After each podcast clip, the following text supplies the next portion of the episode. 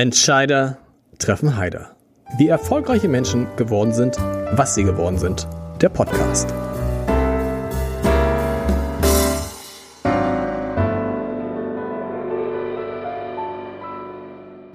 Dieser Podcast wird präsentiert vom Haspa Private Banking für Unternehmerinnen und Unternehmer. Wir stimmen Privat- und Firmenvermögen perfekt ab. Denn die erfolgreiche Entwicklung von Privat- und Firmenvermögen lässt sich nicht getrennt voneinander planen. Unsere Beraterinnen und Berater bieten Ihnen in engem Zusammenspiel eine ausgezeichnete Betreuung und ein umfassendes Verständnis Ihrer Bedürfnisse mit Lösungen, die so individuell sind wie Ihr Fingerabdruck. Vereinbaren Sie ein persönliches Gespräch auf haspa.de slash pb. Herzlich willkommen. Mein Name ist Lars Heider und wie ist das, wenn man normalerweise rund dreieinhalbtausend Veranstaltungen im Jahr Norddeutsch Events veranstaltet, organisiert und plötzlich kann man so gut wie keines mehr machen. Darüber möchte ich sprechen mit meinem heutigen Gast, der zuvor aus dem Nichts, kann man sagen, Norddeutschlands größten Eventveranstalter aufgebaut hat. Nordevent, wie gesagt, mit dreieinhalbtausend Veranstaltungen pro Jahr. Dabei wollte er eigentlich Musiker werden und was ich nicht wusste, hat ein großes Interesse an Ballett. Äh, und über all das werden wir jetzt gleich sprechen mit Hans-Christoph Kleiber, dem Chef von Nordevent. Herr Kleiber, schön, dass Sie da sind. Die erste Frage muss lauten, wie geht es aktuell Nordevent und wie geht's Ihnen? Also Nordevent geht's überraschend gut. Ähm, die Mitarbeiter und die Stimmung im Unternehmen ist ähm, für mich überraschend über die ganze Zeit eigentlich immer positiv gewesen. Ähm, wir haben in der kommenden Woche ein Sommerfest nach anderthalb Jahren, wo wir die Kollegen mal wieder einladen und ähm, eine interne Hausveranstaltung machen im kleinen Die Rahmen. Kollegen sind 350 Leute, ne? sind 350 Mitarbeiter und ähm, ja, wir sind eigentlich mit dem Unternehmen gut durch die Krise gekommen, konnten die Zeit gut nutzen. Aber auch- wie haben Sie das gemacht? Weil Sie haben, Sie konnten ja eine ganze Zeit lang gar keine Veranstaltung machen, ne? Wie lange genau? Also das fühlt sich schon ein bisschen komisch an. Also bei uns ist das Geschäft ja wie bei vielen anderen auch durch mit Beginn der Krise ähm, eigentlich schon im Januar leicht zurückgegangen. Man hat das von den Umsätzen schon gemerkt, dass die Umsätze rückläufig waren, weil wir hier in Hamburg ja eben nicht nur ähm, regionale mit oder Veranstaltungen mit regionalen Menschen haben oder regionalem Publikum, sondern eben auch viel vom internationalen Gastleben. Und ähm, als die Krise in China und in Fernost ausbrach, haben wir das bei uns in den Veranstaltungen schon gemerkt. Okay. Und ähm, im März war es dann so, dass von heute auf morgen der Umsatz eigentlich auf Null gesetzt wurde. So, und das hat sich für alle Beteiligten auch komisch angefühlt. In der Geschäftsführung, wenn man ein großes Unternehmen führen darf und oben so gar keine Einnahmen mehr erzielt und eigentlich vom Gesetzgeber her ein Berufsverbot ausgesprochen bekommen hat ähm, und auch keine Perspektive hat, wie lange das Ganze eigentlich andauert. Das war in den ersten Monaten für alle Beteiligten schwierig. Okay. Und ähm, wir haben dann relativ schnell die Zeit genutzt und ähm, das Unternehmen in vielen Bereichen modernisiert, digitalisiert. Wir haben ähm, eigentlich alle Stellen angefasst, die ähm, modernisierungsnotwendig waren und ähm, haben das über die ganze Zeit bis ähm, eigentlich bis vor zwei, drei Monaten relativ konsequent durchgeführt. Wir haben viel gebaut, haben bei den Restaurants ähm, Dinge umgesetzt und gemacht, die wir eigentlich im laufenden Geschäft immer schwer machen konnten. Und haben beispielsweise den Jungfernstieg komplett neu ausgerichtet mit einem neuen Namen und einer komplett neuen Dekoration, haben Technik neu gemacht, haben Lüftungstechniken neu gemacht und ähm, das fühlte sich fürs Unternehmen und für die Kollegen einfach gut an, dass zwar die Krise um einen herum ist und das Geschäft auch nicht ganz einfach war, aber man merkte, dass in dem Unternehmen intensiv investiert wurde und modernisiert wurde. Aber wie haben Sie das gemacht? Keine Einnahmen, aber dann ganz viel Geld ausgegeben.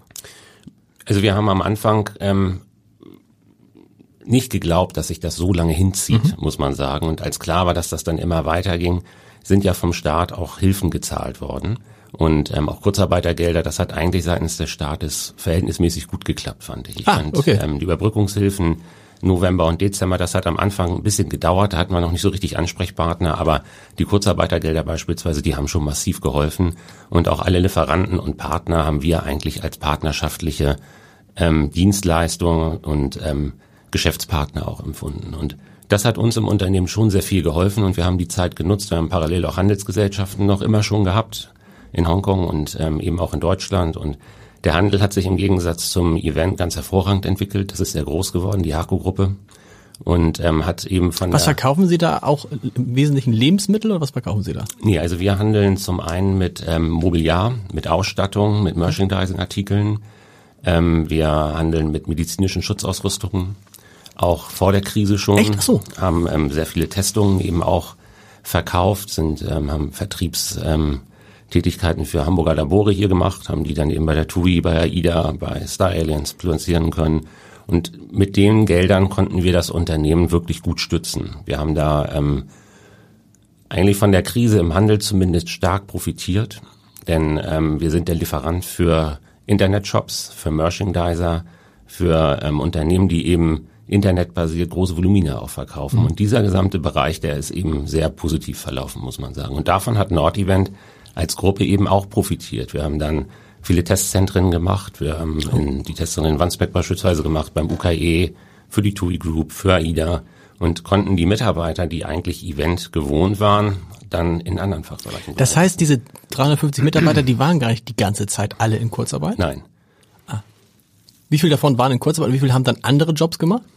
Ähm, also wir haben schon versucht, dass wir Menschen, wo wir sahen, dass die eben ähm, aus dem Service kommen oder ähm, eben aus der Logistik sind und wo Familien hinterhängen. Wir haben das versucht, wirklich sozial gut und verträglich so zu machen, dass wir die Leute eben stärker einsetzen, mhm.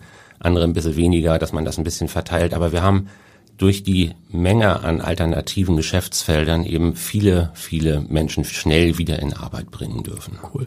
Das haben viele gesagt, die sie gut kennen. Ähm, die haben gesagt, ja, der Kleiber, den kann eigentlich keine, selbst so eine Krise kann er nicht umhauen. Im Gegenteil, der ist, wenn sowas kommt, eigentlich noch, noch besser, als wenn das Geschäft, also es klingt so ein bisschen komisch, als wenn das Geschäft sehr gut läuft. Ist das so, sind Sie in der, also so, so eine Krise, ich kann mir vorstellen, wenn man so ein großes Unternehmen hat wie Sie, mit so einer Verantwortung, und dann bricht das Geschäft weg, auch bei den Restaurants. Ich sage mal, wie viele Restaurants haben Sie jetzt?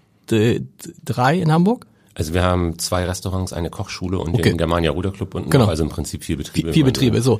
Aber auf einmal ist alles weg. Sie sagen, der Umsatz ist quasi null. Aber das, hat Sie das nicht kurz geschockt? Oder war das so, ach, siehst du, das ist doch genau das, was ich kenne und da, äh, da greife ich jetzt richtig an, da lasse ich mir jetzt was einfallen, da gucke ich jetzt, wie ich auch aus der Situation auch wieder das Beste machen kann. Also geschockt ist eigentlich das falsche Wort. Also ich, ich muss Ihnen sagen, ich habe wirklich Angst gehabt. Tatsächlich. Also ich habe ähm, zu Hause gesessen mit meiner Frau bei Freunden und haben so diskutiert und Freunde sagten, naja, was machst denn du jetzt, wenn du die Nord-Event nicht weiterführen kannst? Dann habe ich so gesagt, naja, das überlege ich mir auch gerade, das weiß ich auch nicht so richtig, denn ähm, ich habe dann ja im Prinzip auch ähm, gar keine Mitarbeiter mehr hier auf einmal. Und ich habe bei Nord-Event die ganzen letzten 20 Jahre mit wirklich viel Freude und Leidenschaft. Und ich mache diesen Job wirklich gerne. Mir macht meine Arbeit ausgesprochen viel Spaß.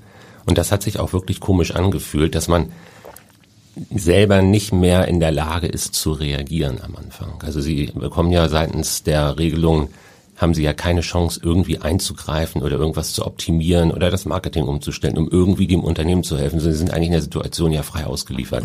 Das hat sich komisch angefühlt und auch die Mitarbeitergespräche, ich bin dann durch alle Betriebsbereiche gegangen, habe mir die einzelnen Kollegen auch einzeln gegriffen, die mich dann auch gefragt haben, wie geht denn das weiter, wie lange dauert das?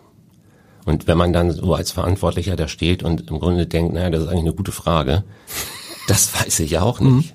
Was weiß denn ich, wie lange so eine Krise dauert? Oder was dieser Virus genau mit uns als Gesellschaft macht. Und ähm, wir hatten dann im März, April eine geschäftsführende Sitzung mit den Kollegen in der Geschäftsführung. Und ich weiß noch, ich bin da reingekommen und da war die Stimmung im Raum nicht so besonders gut. Die waren, guckten alle traurig und bisschen depressiv und habe ich so in die Runde gegangen und gesagt, naja, warum seid ihr alle so traurig? Ist irgendwas passiert? Habe ich irgendwas verpasst? Und dann sagt der eine so, naja, es ist ja schon ein bisschen blöd mit dem Geschäft und wir können nicht so richtig. Und ich gesagt, naja, aber wir sind in der Geschäftsführung. Wenn A nicht geht, müssen wir B machen. So, und wir fangen jetzt einfach mal an, B zu machen. Wir machen den Handel. Wir bauen die Internetshops aus, wir digitalisieren das Unternehmen, ähm, wir fassen Nord-Event an und modernisieren. Wir fassen einfach mal alle Dinge an, die wir immer schon mal machen wollten, die wir im Tagesgeschäft aber schlecht machen können. Wir hatten beispielsweise eine sehr umfängliche Materialwirtschaft und ähm, Warensystemwirtschaft im Unternehmen, wo auch so die ganzen Kassensysteme von den Restaurants angebunden sind. Die war über die Jahre, die wurde an einem großen amerikanischen Konzern verkauft. Das war mal ein deutscher Mittelständler. Und der Service und die Qualität dieser Software, die hat darunter massiv gelitten. Die wollten wir immer schon mal wechseln. Das ist im Tagesgeschäft fast nicht lösbar. Das sind alles so Baustellen, die wir angefasst haben und die wir auch anfassen konnten. Und den Handel hatte ich endlich Mitarbeiter, die auch Zeit hatten, mit mir zusammen mhm. die Handelsgesellschaften mhm. zu entwickeln. Vorher hatten die immer nie Zeit. Aber wann, wie, wie war das für, wie war das für Sie? Wann ist aus diesem, aus diesem Zustand der Angst, den Sie auch hatten, so ein Zustand geworden, komm, nützt ja nix, geh es an, mach was anderes, mach Plan B? Also, das ist am Ende ja ein bisschen ein Prozess. Also wir haben das Unternehmen dann relativ schnell runtergefahren im mhm. März. Wir haben ähm, Kurzarbeit eingeführt, ähm, ganz, ganz früh, um da eben auch handlungsfähig zu sein. Wir haben viele Gespräche mit den Mitarbeitern geführt. Ich habe also massiv viel Arbeit ähm, zu erledigen gehabt, die mit der mit der ähm, Veränderung des Unternehmens in dieses Stillstandsmodus mhm. hinein zunächst mal verbunden war. Und in der Zeit wuchs bei mir dann immer mehr der Wille und auch die Idee, dass man eigentlich alternative Geschäftsfelder unbedingt aufbauen muss. Einfach um die Menschen auch in Arbeit zu behalten.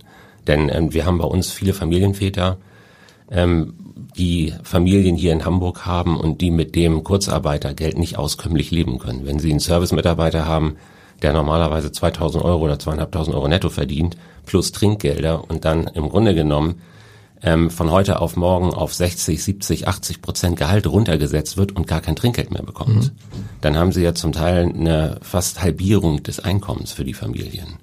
Und ähm, wir haben dann eben auch einzelne Mitarbeiter mit Geldern unterstützt und haben eben versucht, möglichst schnell alternative Arbeitsfelder aufzubauen. Und das hat wirklich sehr gut funktioniert. Das haben ja viele Unternehmer, ich würde sagen, findige Unternehmer, das klingt immer so negativ, ich. Und ich finde das gar nicht negativ. Axel Strelitz ist zum Beispiel, der ja auch bekannter Gastronom ist, der dann ganz viel im Sachen Testen gemacht hat, aber auch Philipp Westermeier, der diese große OMR-Messe immer in Hamburg hatte und der jetzt an so einem Punkt ist, wo er die OMR, Online Marketing Rockstars, zum zweiten Mal absagen musste, dass er sagt, ja, wir wollen die wieder machen, aber ich bräuchte sie nicht für mein, für das Überleben und für das Fortkommen meiner Firma. Wie ist es bei Ihnen? Sie brauchen, brauchen Sie das klassische Nord-Event-Geschäft? Kommt das jetzt tatsächlich dann oben drauf? Bräuchten Sie das noch? Wenn es jetzt nicht wieder so käme wie vorher, wäre das gar nicht so schlimm? Ähm, also die, die Herren, die Beispiele, die Sie genannt haben, mhm. die kenne ich natürlich auch. Mhm. Und ähm, ich denke, was uns in dieser Runde ein Stück weit vielleicht alle verbindet, ist, wenn ich an Axel Strelitz beispielsweise denke, aber auch an andere Kollegen, die eigentlich gut durch die Krise gekommen sind, das sind alles fröhliche Menschen geblieben. Ah. Die sind, also wenn sie sich, stimmt, ähm, wenn sie den Axel Strelitz oder wenn sie auch mich treffen, mich, denen haben sie immer gesagt, Mensch, du bist eigentlich so fröhlich. Ähm, wie kommt das? Du bist doch mitten in der Krise. Und ich selber habe das eigentlich so, ich habe das auch als Möglichkeit gesehen. So eine Krise hat auch immer Möglichkeiten, wo man Neues machen kann und vielleicht auch mal Dinge ausprobieren kann, die man vorher aus unterschiedlichsten Gründen eben nicht machen konnte. Und ich glaube, wenn man sich diese positive Einstellung bewahrt und ein fröhlicher Mensch bleibt, dann ähm, kommt man sicherlich auch etwas einfacher und leichter durch die Krise und wird von der Angst und den Sorgen nicht ganz eingenommen. Und hat jetzt einen anderen Puffer, wie gesagt, falls das Geschäft, wir sprechen gleich, wie ja. das Geschäft anläuft, wenn es nicht zurückkommt, sagen Sie, ja, dann habe ich halt hier ein anderes Standbein. Das Unternehmen geht weiter oder nicht so zurückkommt, wie es vorher war. Also Sie haben ja ohnehin kräftige Standbeine auch vor der Krise schon mhm. gehabt. Also wir haben ja eben nicht nur Nord-Event, sondern haben ja auch andere Unternehmensbereiche. Von daher, ich habe eigentlich immer versucht, das möglichst zu diversifizieren. Aber ähm, Sie haben recht, wir haben damit ein starkes Standbein und haben mit diesem Standbein eben auch die Möglichkeit, ein Unternehmen zu unterstützen, ähm, was wirtschaftlich im Augenblick nicht erfolgreich und profitabel läuft. Ja. Und das hat, das war für uns wichtig. Also wenn Sie ähm, beispielsweise bei uns Objekte nehmen, wo viel Geld investiert, wo, wo wir aber am Ende auch Mieter sind. Mhm. Ähm, wir konnten alle Mietungen zahlen, wir konnten alle Mietungen halten. Und ähm, wir konnten die nicht nur halten, wir konnten in den Objekten sogar noch investieren. Und das ging nur, weil wir eben starke alternative Geschäftsfelder immer hatten. Das heißt, Sie haben das Jahr 2020 gar nicht mit einem Verlust abgeschlossen? Über die gesamte Gruppe? Nein. Wow. Also wir haben mit der gesamten Gruppe ähm, deutlich Geld verdient. Hm. Und ähm, wir haben mit der Nord-Event ähm, können Sie in so einem Jahr keinen Gewinn Natürlich nicht. Das Klar, ist unmöglich. Das wäre es noch, genau. Um da auf Ihre Frage zurückzukommen, ich bin, ähm, was das mit Nord-Event in der Zukunft macht. Also ich bin der festen Überzeugung, dass das Geschäft wieder zurückkommen wird. Es wird anders zurückkommen. Das ist meine zweite ganz feste mhm. Überzeugung. Nämlich wie? Ähm, ich denke, dass mit den Impfungen, das merken wir alle ja auch im normalen Tagesgeschäft. Wenn ich hier zu Ihnen in die Redaktion reinkomme, dann sehe ich, dass die Redaktion zwar schwacher besetzt ist, aber die Menschen gehen eigentlich fröhlich und mit viel Normalität miteinander um, weil wahrscheinlich der größte Teil, wenn nicht sogar alle durchgeimpft sind. Genau. Das ist bei uns im Unternehmen ganz genauso und das wird bei vielen anderen Menschen auch so sein. Ähm, ich reise wieder, ähm, ich laufe viel, also ich bin ähm, leidenschaftlicher ähm, Sportler, ich mache relativ viel Sport. Und laufe ähm, jetzt am Wochenende einen Halbmarathon in St. Petersburg mit und kann da auch hinreisen mhm. und habe da auch keine Angst hinzureisen, mhm. eben weil ich geimpft bin und mich auch versuche, möglichst vernünftig mit Masken und persönlichen Schutzmaßnahmen gut zu benehmen und gut zu schützen. Und ich denke, das wird auch bei Veranstaltungen so sein, dass sie Veranstaltungen wieder durchführen können, wenn man die entsprechenden Hygienekonzepte vernünftig umsetzt, wenn man eine Einlasskontrolle hat und eben guckt, ob die Leute entweder getestet oder auch geimpft sind. Wir haben neue Testverfahren auch bei der HAKO im Handel, wo wir ganz moderne Testtechnologien auch lizenziert gekauft haben, die ähm, schnelle und sichere Ergebnisse liefern, wo man dann wirklich mit einer hohen Sicherheit auch weiß, ob derjenige infiziert ist oder den Erreger eben in sich trägt oder eben nicht. Und ich denke, dass das mit ein Stück weit Normalität auch in die Veranstaltungsbranche wiederbringen. Gibt es denn jetzt schon die ersten, na klar, jetzt gibt es die ersten Aufträge wieder. Läuft das Geschäft wieder an?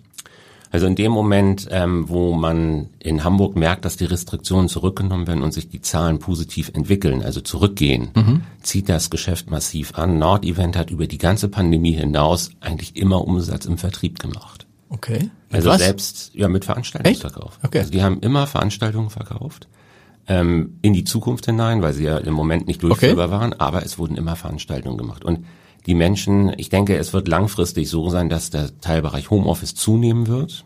Davon bin ich fest überzeugt. Mhm. Das merken wir bei uns im Haus auch. Also wir arbeiten auch viel mit digitalisierten ähm, Arbeitsmethoden inzwischen, aber die Leute wollen sich wieder treffen und wollen Klar. sich austauschen. Klar. Und ähm, dieses persönliche Zusammenkommen, das wird es ähm, auch mit einer Pandemie geben, die ja hoffentlich möglichst bald. Ja, irgendwann ist sie auch zu Ende. Zu Ende ist wie oder ist, beherrschbar ist. Wie ne? ist es jetzt? Wie viel, also wie viel, wie viel Veranstaltungen rechnen Sie, wird es dieses Jahr noch geben, die Nord-Event, die Nord-Event organisieren wird?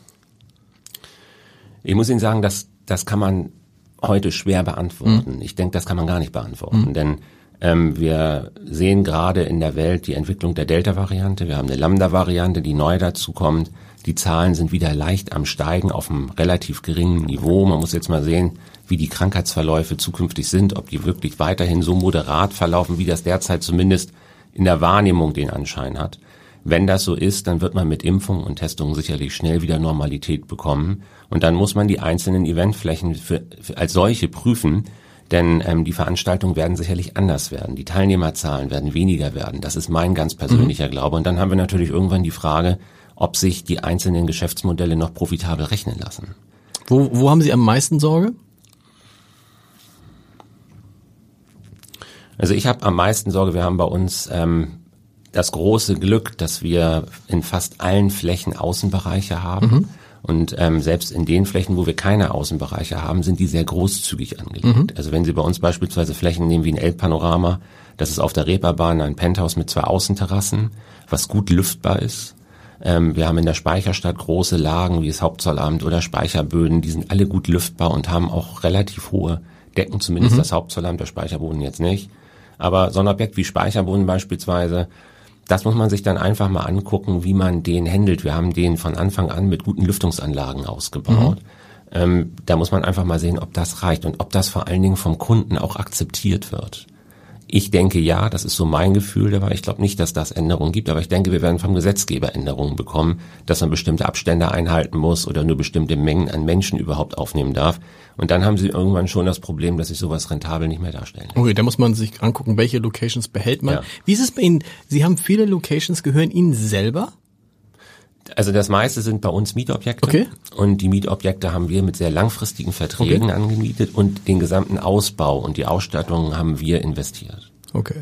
So, und wir haben ähm, in den Lagen, wo wir Objekte brauchen, können sie leider kein Eigentum ähm, erhalten. Also wenn Sie ein Penthouse nehmen, wie im Emporio Tower beispielsweise, das gehört der Firma Union Invest. Mhm.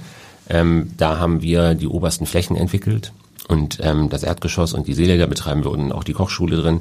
Das sind langjährige Pacht- und ähm, Partnerschaftsverträge. Die könnte man schon kaufen, aber es ist zu teuer. Rechnet sich wahrscheinlich das ganze genau, Haus müsste man also, müsste, Ah, okay, müsste das. Also eine Ebene alleine geht wahrscheinlich. Okay. Wir, wir, wir, wir, wir, wir sind gespannt, wie sich das entwickelt. Planung für 2022 äh, kann man dann auch noch heute nicht seriös machen. Man kann nicht sagen, 2022 haben wir wieder dreieinhalbtausend Veranstaltungen. Man weiß es schlicht nicht. Ne? Man weiß es schlicht nicht. Also ich glaube, man muss das einfach mal abwarten. Wir merken von der ähm, von der Auslastung der ganzen Unternehmensbereiche, dass wir eben durch die alternativen Geschäften die Mitarbeiter gut in Arbeit halten können. So, und das ist Das für ist uns das Wichtigste. ein- das Wichtigste. Das, Das, ist heißt, das hieß aber auch, wenn das andere Geschäft wieder so anziehen würde, sie müssten dann neue Leute einstellen. Ja. Und da Toll. sind Sie bei einer, sind Sie bei einer zweiten Problematik Ja. in den Märkten. Wir haben in der Gastronomie ja ohnehin und im Event im Grunde auch ein bisschen immer das Problem gehabt, dass der Ruf der Branche nicht so besonders gut war und dass man da vor der Krise ja auch schon mit Fachkräftemangeln Mhm. ähm, gekämpft hat. Das ist deutlich schärfer geworden. Also egal, wo Sie sind, ob Sie jetzt im Hotel sind oder auch in der Gastronomie, alle suchen eigentlich Mitarbeiter. Und wir haben das große Glück, wir haben eigentlich eine recht gute und starke ähm, Besatzung bei uns, denn wir haben immer sehr sozial als Arbeitgeber uns verhalten. Wir haben Sportgruppen, wir haben eigentlich immer auch gute Gehälter und hohe Gehälter gezahlt, auch aus, also höher als es eigentlich branchenüblich ist und so auch deutlich. Wir haben viel Weiterbildung gemacht. Bei uns ist das ein sehr familiäres Miteinander. Und ich denke, dass das sich eben auszahlt. Sie mussten gar keinen entlassen in der Krise? Nein. Wahnsinn. Das kann wahrscheinlich können. Und es ist auch kaum jemand gegangen, weil das berichten ja viele Gastronomen jetzt, dass sie sagen, okay, in der Krise haben sich viele, die in der Gastronomie gearbeitet haben, umgeguckt, haben, sind jetzt in anderen Bereichen und kommen halt dann nicht wieder zurück. Das ist ja das, das große Problem neben dem eh schon bestehenden Fachkräftemangel.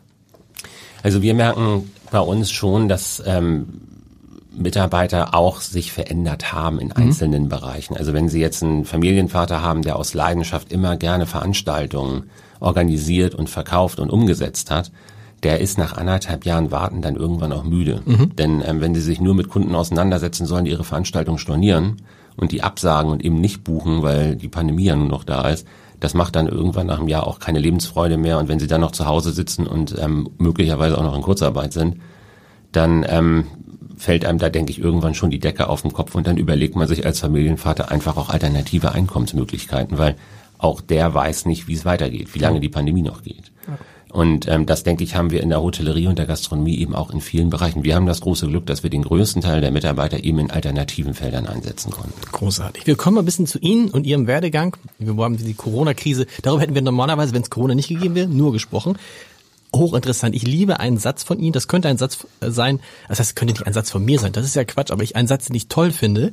Die besten Ideen sind die, von denen alle sagen, dass sie doof sind. Ich finde, das stimmt. Manchmal stimmt es auch nicht. Manchmal kann die Idee auch doof sein, aber da ist was dran. Sagen Sie mal, was war bei Ihnen so eine Idee, wo alle gesagt haben, du, du hast sie nicht alle. Was machst du da? Event zu machen. Damals, also ich hab, ja? ja? also ich hatte damals in der Forschung an der Universität gearbeitet. Ich bin ähm, Diplomingenieur. Mhm. Ich habe in Hannover studiert und ähm, hab dann in der einen Kollegen neben mir gehabt. Also ich habe damals ähm, Nachrichtentechnik, theoretische Nachrichtentechnik studiert und habe in der Medizintechnik in der, als Forschungsleitung gearbeitet, als Assistent. Und ähm, neben mir hat ein Kollege neuronale Netze und künstliche Intelligenz geforscht. Und ähm, als der hörte, dass ich gekündigt habe, um eben die Nord-Event zu machen, rief der mich an und sagte, du Christoph, ich habe gehört, du hast gekündigt, die suchen bei Philips gerade jemanden, der die Forschungsleitung in der Nachrichtentechnik übernimmt. Da würde ich mich für dich einsetzen, das ist überhaupt gar kein Problem. Er sagt, du, also brauchst du eigentlich nicht. Sagt er, doch, ich merke ja, dir scheint es nicht so gut zu gehen, ich helfe dir da. und ähm, den habe ich jetzt also vor einigen Jahren mal wieder getroffen, Dr. Christoph Hahn. Und sagt, na Christoph, wie geht's dir? Sagt er, ja, also mir geht's gut und so wie ich dich sehe, geht's dir auch gut. Und da haben viele mich komisch angeguckt. Und auch meine Eltern, als ich die ersten Büros hatte am Hafen in Lübeck, da kam mein Vater zu mir und ähm, sagte zu mir, was machst du hier? Du hast doch so einen super Job an der Uni. Und ähm, ich muss sagen, ich habe den Schritt nie bereut. Ich habe immer viel Freude am Arbeiten gehabt, sowohl in der Uni damals als Ingenieur, aber eben auch vor allen Dingen mit der Nord-Event. Mir hat dieses Unternehmen wahnsinnig viel Freude. Ich finde es interessant. Ich kenne jetzt so viele Menschen, erfolgreiche Unternehmer, erfolgreiche Geschäftsführer, Vorstandsvorsitzende, die eigentlich, Vorstandsvorsitzende falsch, Vorstandsmitglieder, die eigentlich Ingenieure sind. Bauingenieure, Elektroingenieure, was auch immer. Was hat dieses Studium etwas, was einen, was einen besonders gut vorbereitet auf ein Unternehmen? Zum Beispiel, dass man sehr genau sieht und auf den Punkt bringen kann, was funktioniert und was nicht funktioniert? Ich glaube, dass das ähm, strukturierte Arbeiten und die Art, wie sie Problemlösungen angehen, entscheidend sind. Also mein Studium war sehr stark mathematisch geprägt. Ich habe eigentlich Mathe studiert. Und ähm, dieses logische Denken und das Erfassen und Analysieren von Problemen und eben auch Lösungsansätze finden, das hat mir in all meinen Berufsfeldern immer massiv geholfen. Warum haben Sie eigentlich Mathe, also nicht Mathe studiert, sondern sind Elektroingenieur? ne? Was, studiert man da Ingenieurwissenschaften? Wie heißt das? Ja, Elektrotechnik. Genau. genau. Warum haben Sie das studiert, obwohl Sie ja eigentlich Musiker werden wollten? Also für einen Musiker, ich habe ja Zeit meines Lebens ähm, immer sehr viel Musik gemacht und habe es immer genossen, auch ähm, mit Künstlern zusammen zu sein und mich auszutauschen. Nur ähm, ich habe mein Talent nie als leider nicht groß genug gesehen, um als Musiker arbeiten zu dürfen, dauerhaft. Also ich habe schon mein ganzes Studium damit finanziert und ähm, vor allen Dingen auch mit dem Akkordeon und auch mit dem Klavier viel, ähm, viel Freude gehabt bis heute. Nur ich glaube, für eine ähm, Musikerkarriere hätte das bei mir sicherlich nicht. Aber Sie haben doch gut verdient. Also gerade während des Studiums, Sie haben mal irgendwo gesagt, Sie konnten sich das ganze Studium mehr oder weniger mit Akkordeon spielen finanzieren. Komplett. Ja. Mhm. Kriegt man so viel als Akkordeon oder ist es der Trick, man hat wenig Kosten und man ist allein? Also Sie haben wenig Kosten, Sie sind mobil und flexibel. Ja. Ähm, Sie verdienen mehr, als wenn Sie irgendeinen anderen Job machen. Okay. Und das ist einfach unaufwendig. Also sie, die, die, die Stücke, die man da spielen musste, die waren, fand ich jetzt nicht so besonders anspruchsvoll und schwierig. okay. Das ist also relativ schnell lösbar. Und ähm, ich habe da eigentlich unkompliziert und schnell Geld verdient. Und habe dabei viel Freude eigentlich auch gehabt. Und haben dabei, sind dabei auch auf die Idee gekommen, Events zu machen? Weil ja. sie, weil sie halt auf Events aufgetreten sind letztendlich, ne? Also auf der Mare Frisium, das ist ja der Dreimaster, der der Nordevent gehört, der hier im Hafen auch liegt an der Überseebrücke. Auf dem Schiff habe ich schon Akkordeon gespielt. Mhm. Und dann gesehen, Mensch, was machen die hier? Und das muss doch eigentlich, das, das könnte ich auch machen. Haben ja, ich habe da drauf gestanden, habe so gedacht, irgendwas läuft hier falsch. Also du kennst die Kunden, du kennst die Schiffseigentümer und das Geld verdient der da vorne. Mhm. Das funktioniert so eigentlich nicht. Und dann habe ich angefangen, Schiffe zu verschartern. Okay. Und habe dann irgendwann natürlich auch die Mare Frisium gekauft. Wir haben ähm, das Schiff dann von Grund auf general überholen lassen, damals umgebaut und also ein super Schiff sind wir ganz stolz und ganz glücklich, dass wir dieses Schiff führen dürfen. Wie kommt man dann, wenn man Elektroingenieur ist und gut Akkordeon spielen kann, wie kommt man dann an einen Kunden, dem man ein Event verkauft? Na gut, auf der Veranstaltung selber, wenn Sie da stehen und sagen wir mal, Sie spielen jetzt ähm, für eine Bank.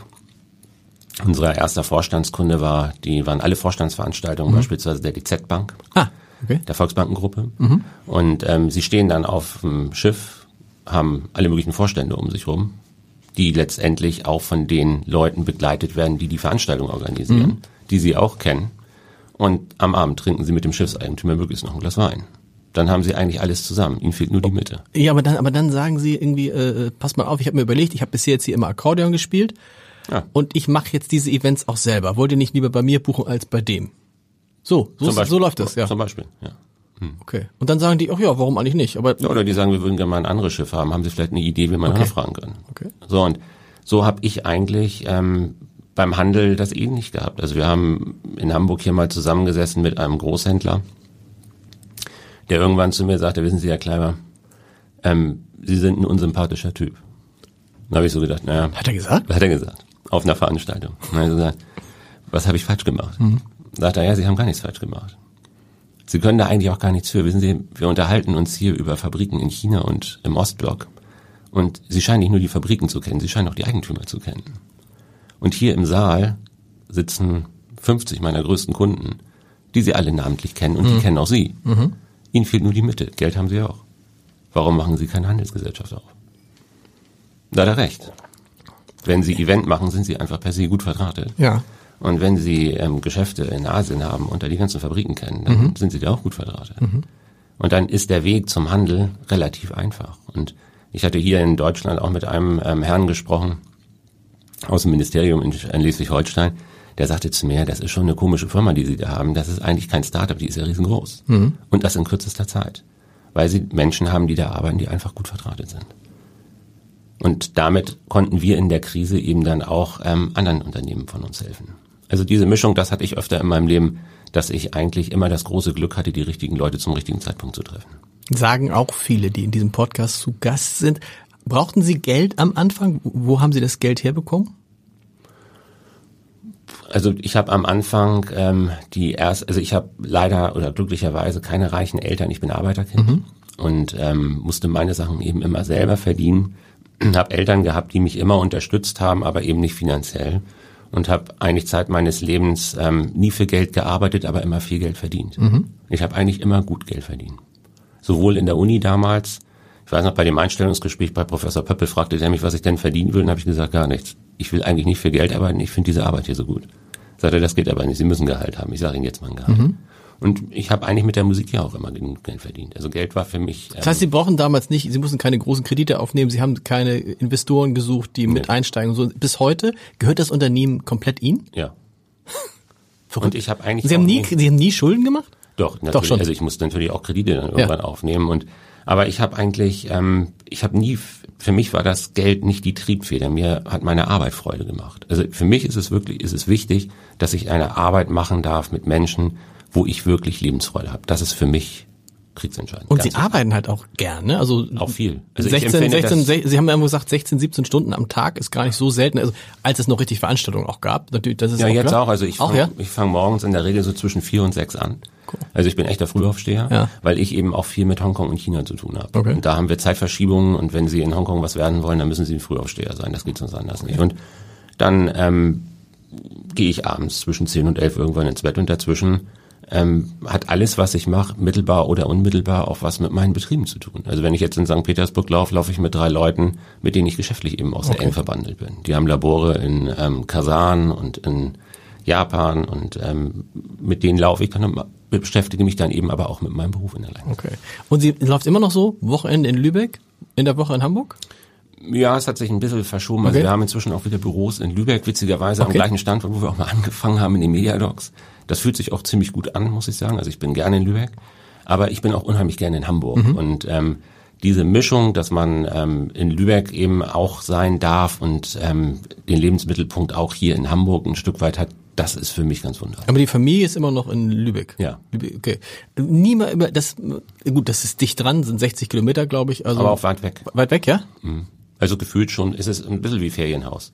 Okay. Für mich jetzt so. Also mein Und das, ist, das ist auch das auch das Charmante daran, sozusagen, dass man, dass, dass Sie da eine bewusste Trennung zwischen Arbeit und Privaten gemacht haben? Dass Sie wissen, in dem Moment, wo Sie in Lübeck sind, ist es eher privat und in dem Moment, wo Sie, nee, Nee, nee. Also in Lübeck ist das, also ich habe in Lübeck nur eben weniger Mitarbeiter. okay. Also ich habe eben, ähm, ja. ja, das, ich habe aber auch über die ganzen letzten 15 Jahre gar keine festen Büros. Also wenn Sie mich jetzt fragen, wo ist Ihr Büro, das könnte ich Ihnen jetzt gar nicht so richtig beantworten. Sie haben kein Büro? Nee. Aber auch schon viele Jahre nicht. Also ich Wie, also arbeite, es gibt nicht irgendwie so ein, es gibt nicht irgendwas, wo, wo Sie irgendwie einen Schreibtisch haben, wo ein Telefon steht, wo. also ich habe jetzt übergangsweise einen Schreibtisch in Hamburg Ja. und auch einen in Lübeck, witzigerweise. Aber ähm, ich arbeite eben auch viel von zu Hause, vom Hotel aus. Wenn ich hier in Hamburg bin, bin ich ähm, viel im Hotel, weil ich eben auch abends Termine habe. Ja. Ähm, Mal überlegt, wenn Sie in Hamburg sind, hier eine Wohnung zu nehmen, eine ich. eigene, hatten Sie, aber? ist mir zu einsam. Okay. Okay, abends stimmt. Das ist dann doof, wenn man abends alleine sitzt und denkt, man ist eigentlich ein erfolgreicher Geschäftsmann und sitzt alleine in seiner Wohnung. Ne? Ja, und es ist dann am Ende, es ist ja nur eine Übernachtungswohnung. Ja, genau. Also da wird ja nicht richtig gelebt. Ja. Und ähm, das, ähm, da ist für meinen Lebenswandel derzeit das Hotel die bessere Wahl. Aber wie arbeiten? Also Sie arbeiten dann vor allem mit dem Handy? Oder Ja, wie also- arbeiten Sie? Oder mit, mit, mit dem Laptop-Handy? Fertig. Ja, ja. Aber schon ganz lange. Also ich bin ja auch sehr viel auf Reisen. Ich bin ähm, eigentlich pro Jahr, ich schätze mal so 150, 200 Nächte bestimmt im Hotel. Das heißt, diese ganze Geschichte mit Homeoffice ist für Sie eigentlich. Ja, ja, das Sie gelebte das, Tages. Für mich ist es gelebter Tag- Alltag. und Also für die Kolleginnen und Kollegen auch? ich finde das ganz wunderbar, dass die das jetzt auch machen. Ja. Okay. Ah, okay. Bisher waren die eher so, dass die feste Strukturen haben wollten und jetzt sagen Sie. Also die wollten alle einen festen Arbeitsplatz Okay. haben und für mich ist das ganz wunderbar. Also ich finde das herrlich, dass ich jetzt ganz viele Menschen habe, die von überall arbeiten. okay. Und das heißt auch für Sie, heißt auch für Sie, was was Büroflächen anbelangt, braucht man weniger. Oder braucht man überhaupt noch welche? Mitarbeiter? Büro, nee, Mitarbeiter schon, aber Büroflächen für Mitarbeiter. Oder gibt es jetzt viele Mitarbeiter, die sagen, ich kann ja im Homeoffice arbeiten, dann kann man sich als Unternehmen, wie das hier viele Unternehmen sagen jetzt, ich brauche nicht mehr dreieinhalbtausend Quadratmeter Bürofläche, ich brauche vielleicht nur noch tausend. Na, wir hatten eigentlich eine ganz wunderbare Fügung. Wir haben ähm, an dem Wochenende, bevor die der Lockdown in Deutschland, der erste Lockdown ausgesprochen wurde, haben, sind wir an dem Wochenende mit allen Unternehmensbereichen an einen Standort gezogen. Wir hatten vorher vier, fünf Bürostandorte hier in Hamburg und wir haben die alle in der Spitaler Straße zusammengeführt. Und ähm, haben da ohnehin schon eine ganze Menge an Strukturen auch aufgebohrt mit Homeoffice und mit virtuellen Arbeitsplätzen. Okay. Und das kam uns durch diese glückliche Fügung eigentlich sehr entgegen. Dadurch konnten wir relativ schnell und einfach reagieren. Aber auch die Spitaler ist nicht mehr voll besetzt. Also man merkt schon, dass das Homeoffice äh, mit den Leuten was macht, wobei wir eben auch Zuwachs haben, weil wir mit der Hako-Gruppe eben auch viele neue Kollegen gewinnen konnten. Allerdings auch Standorte in Lübeck beispielsweise haben oder auch in Amsterdam. Sie müssen nur mal sagen, die Hako-Gruppe, die macht dann, ist dann so, so, die macht einerseits Handeln, vor allem mit medizinischen Geräten. Ja, also die Hako ist Großhändler. Das Okay. ist ein Containergroßhändler und Okay. ähm, Medizinprodukte ist bei uns, wir haben drei Schwerpunkte. Wir haben einmal den Bereich ähm, Mobiliar und Furniture und Ausstattung. Ähm, wir haben dann ähm, alle möglichen Verbrauchsartikel. für Industrie und Handwerk und ähm, Hotellerie auch und äh, mit Porzellan. Wir machen sehr viel mit Disney World ab Hongkong mit Porzellan und Merchandising und, und ähm, Kristallen. Mein Geschäftspartner ist der ehemalige CEO von Swarovski in Asien, Roland ja. Güttler. Und ähm, dadurch sind wir da ohnehin sehr breit auch im Handel aufgestellt. Und dann natürlich ähm, eine ganze Anzahl von Verbrauchsprodukten eben auch für medizinische Anwendungen. Ob das jetzt Handschuhe sind oder Masken. Das waren bei uns alles Produkte, die wir ohnehmen schon im Sortiment hatten. Also von daher war das von der Krise für uns jetzt gar nicht so aufwendig, da umzustellen. Aber das hat so richtig keiner mitgekriegt. In Hamburg sind Sie immer der Nordevent. Äh Mensch ja, gewesen. Weil sie, also weil sie ja im Grunde mit dem Handel auch diese öffentliche Wahrnehmung gar nicht ja. brauchen. Also da hat man schon Fachkreise, wo das Unternehmen auch bekannt ist und ähm, eben auch immer sehr gedeihliche Geschäfte machen konnte. Aber viele haben eben auch gemerkt, dass ich viel unterwegs bin. Also ich habe ja eben dann auch viel in ähm, Asien Zeit verbracht und hm. war dann viel in Amsterdam und Skandinavien und war einfach auch viel unterwegs. Und dann haben die immer gesagt, naja, machst du viel Urlaub? Habe ich gesagt, ja, ich mache auch manchmal Urlaub, aber ähm, arbeite auch manchmal ganz gerne. Also, und dann bin ich halt unterwegs gewesen. Das heißt, der, der, der, ihr, ihr Treiber ist tatsächlich einfach der Spaß an der Arbeit. Das ja, Geld, genau. also was also macht Geld, das Geld nix? Nein. Also Geld ist, also ich finde, wenn Sie Geld haben und sich ein Hemd kaufen können, das ist schon ein gutes ja. Gefühl. Aber ich, ähm, also wenn ich jetzt mich mit materiellen Dingen messen soll, Sie finden ja immer jemanden, der noch mehr Geld hat als ja. Sie. Das finde ich ist eine ganz schwierige Währung. Also Lebensfreude und ähm, auch Gesundheit und dass Sie Dinge machen dürfen, mit Menschen arbeiten dürfen, die eine ähnliche Freude haben, wie sie selber am Arbeiten. Das ist für mich das größte Glück, muss ich sagen. Es gibt ja auch viele, die dann sagen, ich habe gerade neulich einen kennengelernt, der sagt, weißt du was, ich habe die Firma verkauft mit Anfang 40 und jetzt sitze ich halt zu Hause. Das würde sie total unglücklich machen. Ich hatte mal Kaufangebote für Unternehmensbereiche. okay. Und ähm, also sowas kommt für mich nicht in Frage. Also ich weiß, wir hatten das mit dem Fleet an der Alster unten, ähm, dem heutigen Fleet Kitchen. Da mhm. sagte ein Kollege in der Krise, Mensch, Herr Kleiber, das ist doch eine gute Gelegenheit, dass wir den Laden vielleicht gar nicht wieder aufmachen. Mhm. Dann haben wir ein Restaurant weniger. Mhm. Ich wusste erst gar nicht, was der meint. Ich dachte, der macht einen Witz. Weil ich wollte den Laden jetzt gerade anfassen, einmal komplett aufmachen und alles neu machen lassen. Und gesagt, da haben Sie irgendwas falsch verstanden. Also wir machen jetzt nicht zu, weil wir nicht wieder aufmachen wollen, sondern weil wir endlich renovieren dürfen.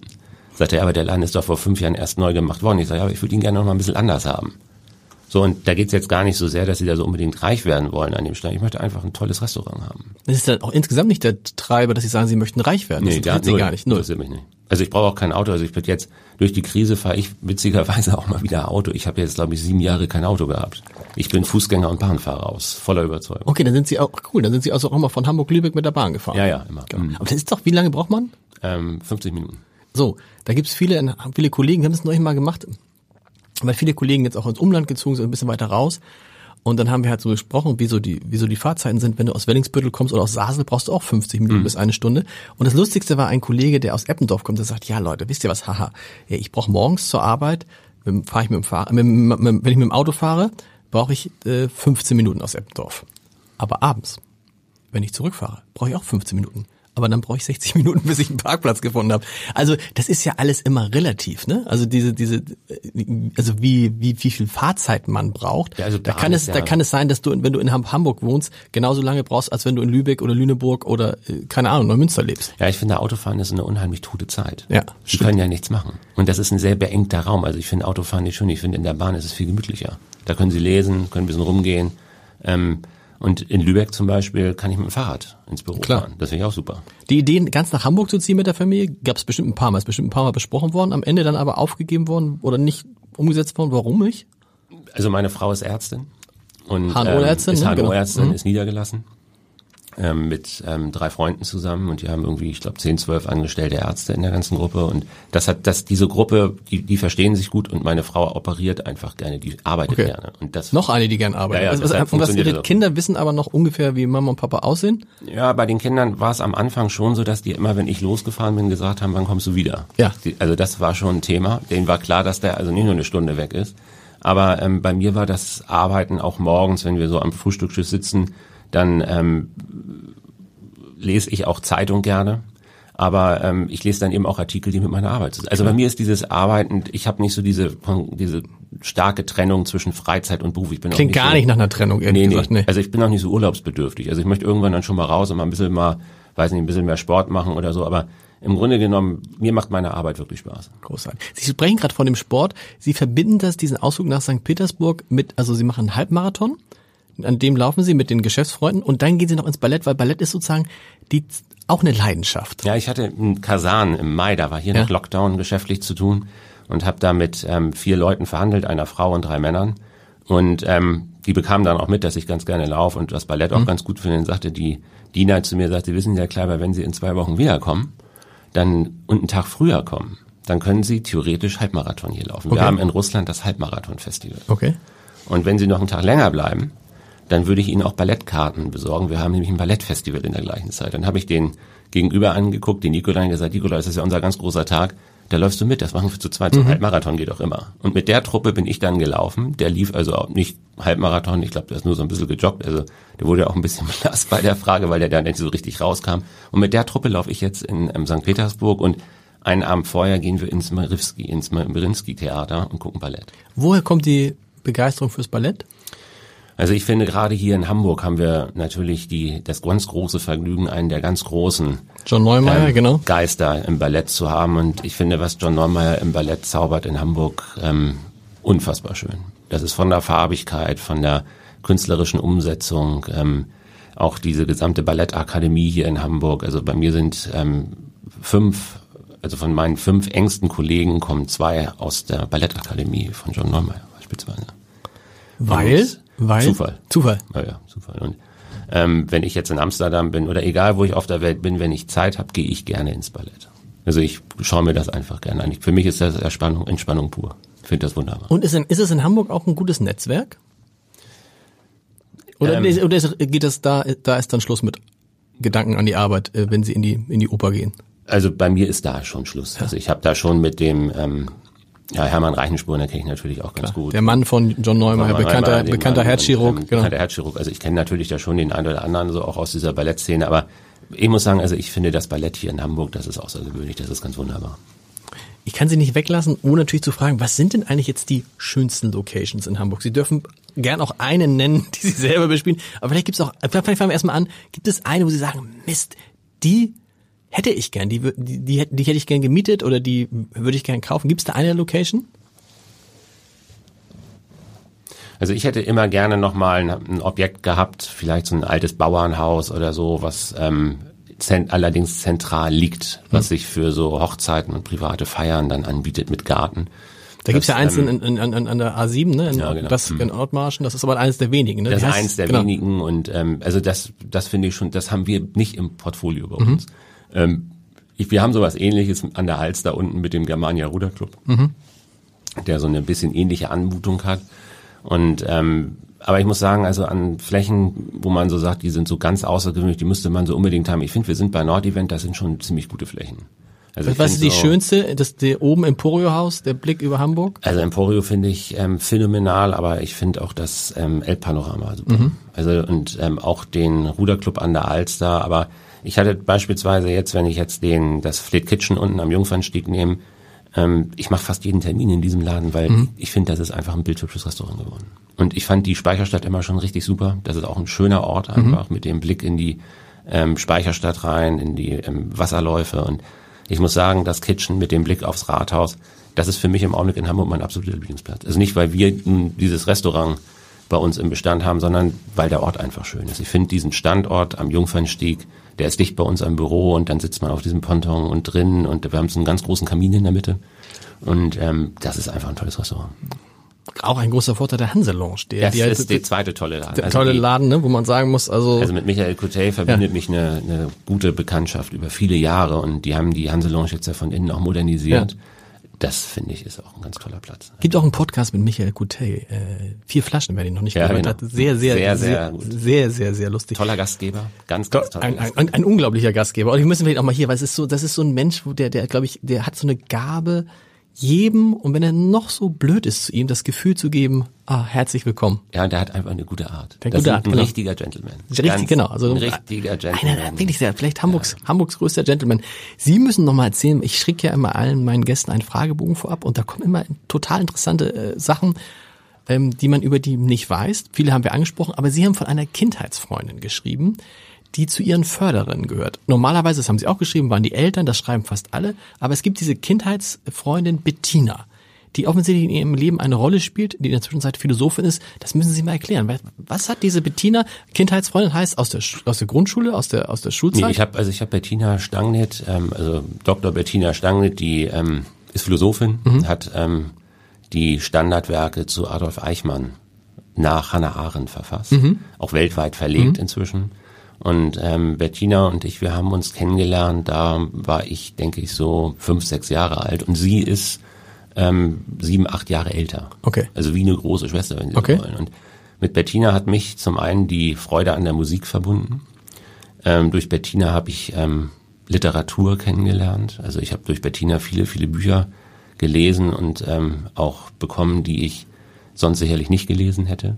Die hat mir, ich hatte große Probleme mit Deutsch am Anfang denn ähm, meine Eltern, mein Vater kommt aus Bessarabien und mhm. hatte nur drei Schuljahre. Das war im Gymnasium am Anfang echt ein Problem. Mhm. Also wenn sie nicht sicher schreiben können, das zieht sich dann irgendwann durch alle Fächer durch. Ich habe meinen eigenen Nachhilfeunterricht finanziert mit dem Akkordeon. das, und eigentlich auch so ein bisschen aus der Not heraus, ja. weil ähm, also ich, ich merkte das wirklich in allen Fächern, dass dieses nicht gut sprechen und schreiben können auf dem Gymnasium ein Problem mhm. war. Meine Eltern wollten auch nicht, dass ich aufs Gymnasium gehe, die wollten mich in die Grundschule setzen. Und die Klassenlehrerin ist dann zu meinen Eltern gegangen und hat gesagt, das könnt ihr nicht machen, der hm. hat nur Einsen. Ihr müsst den aufs Gymnasium ja. geben. Und Bettina hat mir ähm, immer zur Seite gestanden, hat mir immer geholfen. Und ähm, auch ähm, wenn es mal Probleme mit den Eltern gab oder man irgendwie Sorgen hatte und ähm, hatte ich eigentlich immer eine Bettina Stange an der Seite. Bis heute? Wir haben bis heute guten Kontakt. Wir trinken ganz regelmäßig Tee übrigens im Elysee. Okay. Da schreibt sie viel. Okay. Und ähm, da ist jede Stunde eigentlich immer ein purer Genuss, weil man von dem anderen einfach auch viel weiß von den Familien.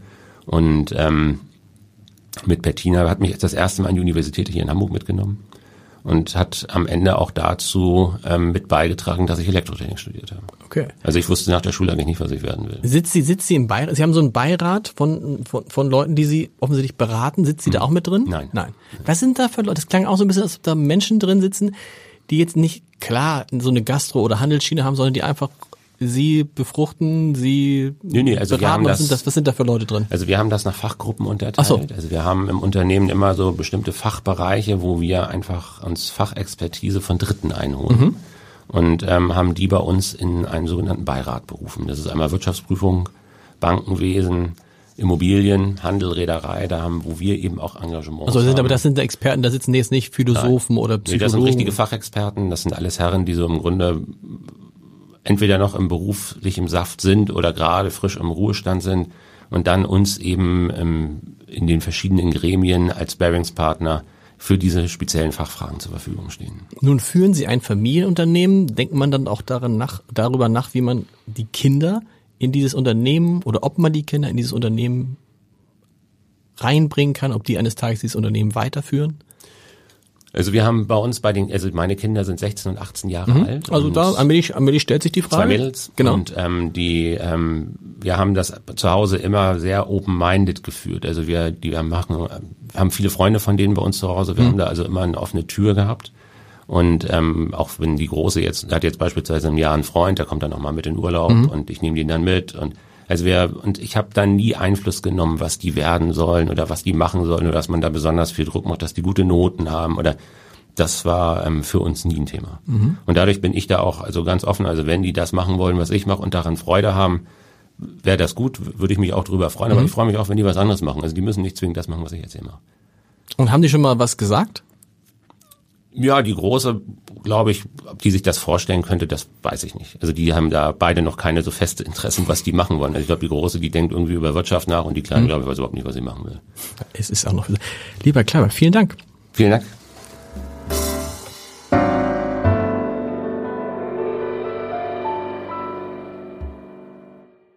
Weitere Podcasts vom Hamburger Abendblatt finden Sie auf abendblatt.de slash podcast.